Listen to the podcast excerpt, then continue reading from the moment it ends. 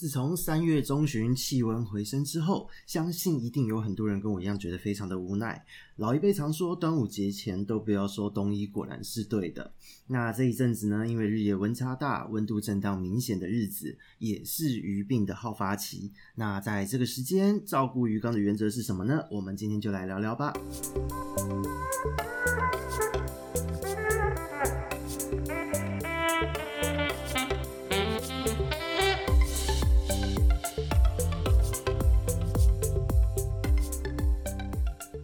Hello，这里是鱼活通人说的梧桐，我们又见面了。三月中旬呢，想说温度回升之后呢，其实我自己就把冬天的被子、毯子、衣服、外套大清洗后收得好好的，结果没两天立刻被打脸。气温又掉了下去，真的是让人觉得很阿杂哦。那不过这也是自己铁齿，没话说啦。所以呢，那个时候其实我们在三月十八号有试出了一集，就是夏日大作战这样子的一个话题，就是在提醒大家进入夏天升温的时候该做些什么样的准备。那这边就提醒大家，因为这一阵子温度的变化真的太大了。大家在端午节之前记得要回去收听一下这一集哦，否则的话进入夏天又是另外一个世界了。那我们话说回来哦，在这一段时间其实有接到了蛮多的鱼病咨询哦，因为真的是呃非常夸张的一个程度哦。那有细菌、有原虫的感染，而且呢绝大部分都是所谓的混合感染或是继发性的感染。那或许很多听众不太了解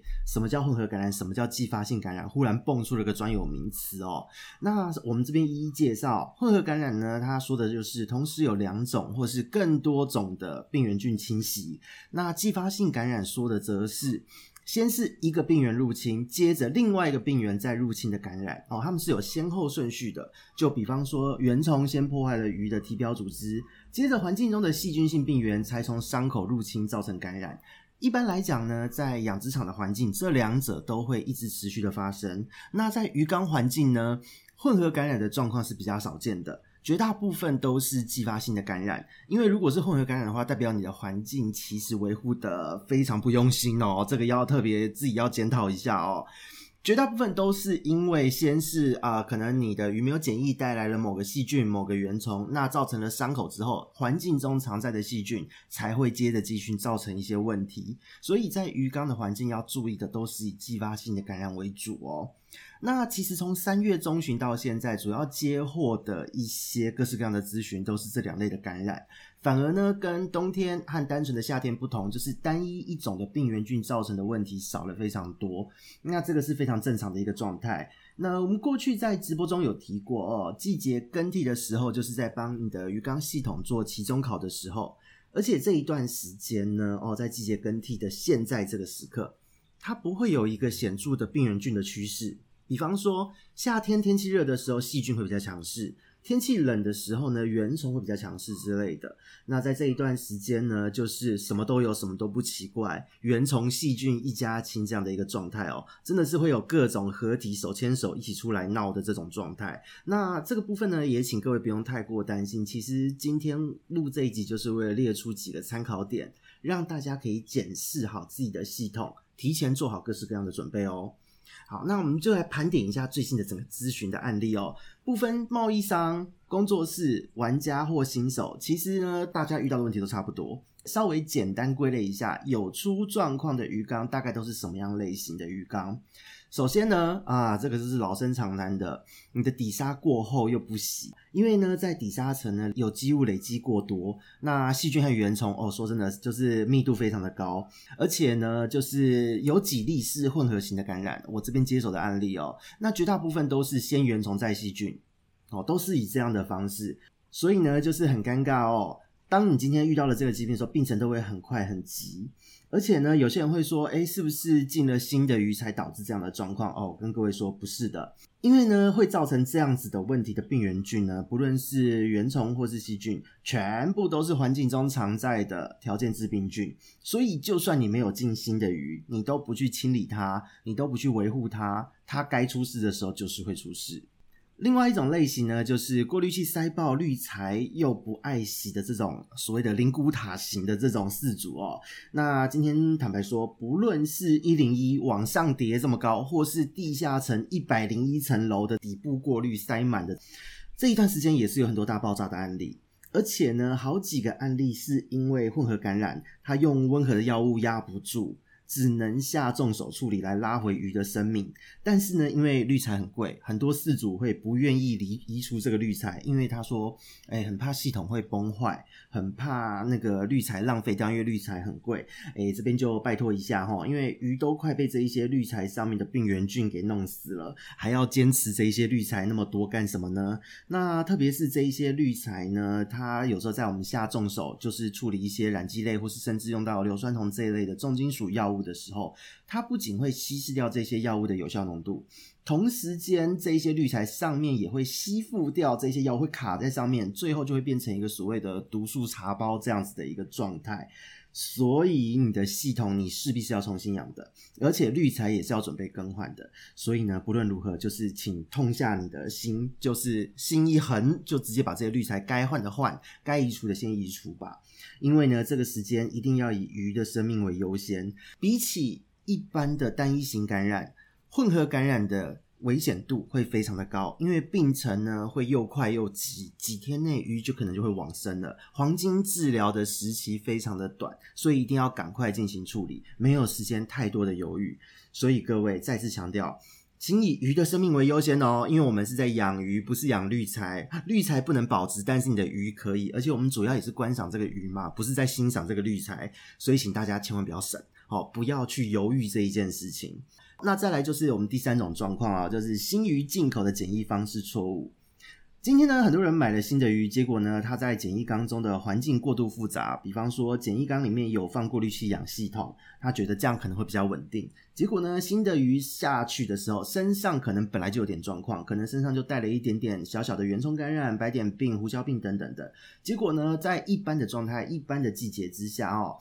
可能下去就是单一处理这个疾病就好了。可是，在这个时间点，你下了你的鱼缸里面去之后呢，你的系统里面。它不好意思，就是里面天然的原虫、天然的细菌，就是比平常别的季节还要活跃很多。结果呢，这时候鱼身上本来就有受伤，这一些病原菌又再次入侵，所以继发性的感染就整个爆开来。在最近的咨询中呢，其实有蛮多这样的一个案例的。那最近呢，也有一些案例是检疫太仓促就直接下缸，结果整缸鱼就染病，而且这个状态呢，会跟我刚我们前面刚刚提到的在检疫缸养系统的案例会一模一样。哦，就是本来身上就有伤，一下去，因为缸中的原虫细菌比平常还要活跃一些，就一口气所有的感染呢，大家就接连上阵，所以呢，这时候的传染力哦，所有疾病的传染力和杀伤力都会比起其他时刻还要强很多，所以这个时候呢，这一种感染一发生，通常你的主缸很容易就会接连发生严重的伤亡，甚至有客人因此而倒缸的。哦，那再来呢，就是鱼体质本身的问题了。哦，有一些呢，长期在高温饲养那种二十八度、三十度长期高温饲养的这种饲主，那又只喂食一些呃，可能水产饲料或是喂食单一种类的饵料的人，他们也会遇到这样的状况。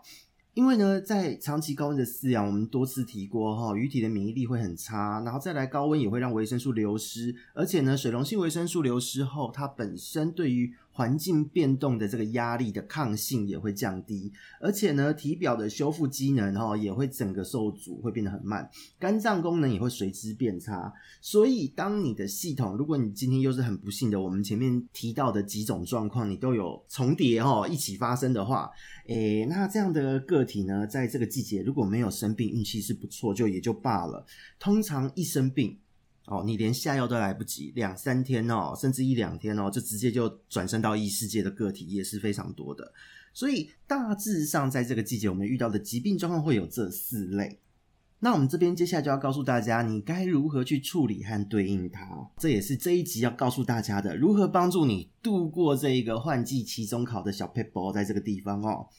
如果呢，你发现了你的鱼最近怪怪的。哦，我们之前有推多次，也是在建议大家，你可以准备精盐。那除非你是大型的厂子，你要用粗盐，那没有关系。那当你准备精盐之外，你还要准备可以治疗原虫和细菌的药物在身边。那市面上很多大牌子的药物，通常都有这样的诉求，都是复合性的功能。那我相信这边一定会有很多人也会很好奇，我们一直都在提醒大家要谨慎用药。为什么我们这次要提醒大家备用？其实原因非常的单纯哦，因为当出现混合感染或是继发性感染的时候啊，鱼的病程都会很快很急。那你这个时候使用单一诉求，比方说你准备了美索尼达走这样的药物，或是你使用盐巴，很难完全压抑排除掉这些病原菌，因为在这样混合性感染的时候呢，其实因为它的病因不同，它的处理的方针也会不同，所以你没有时间去等它先处理完 A 再处理完 B。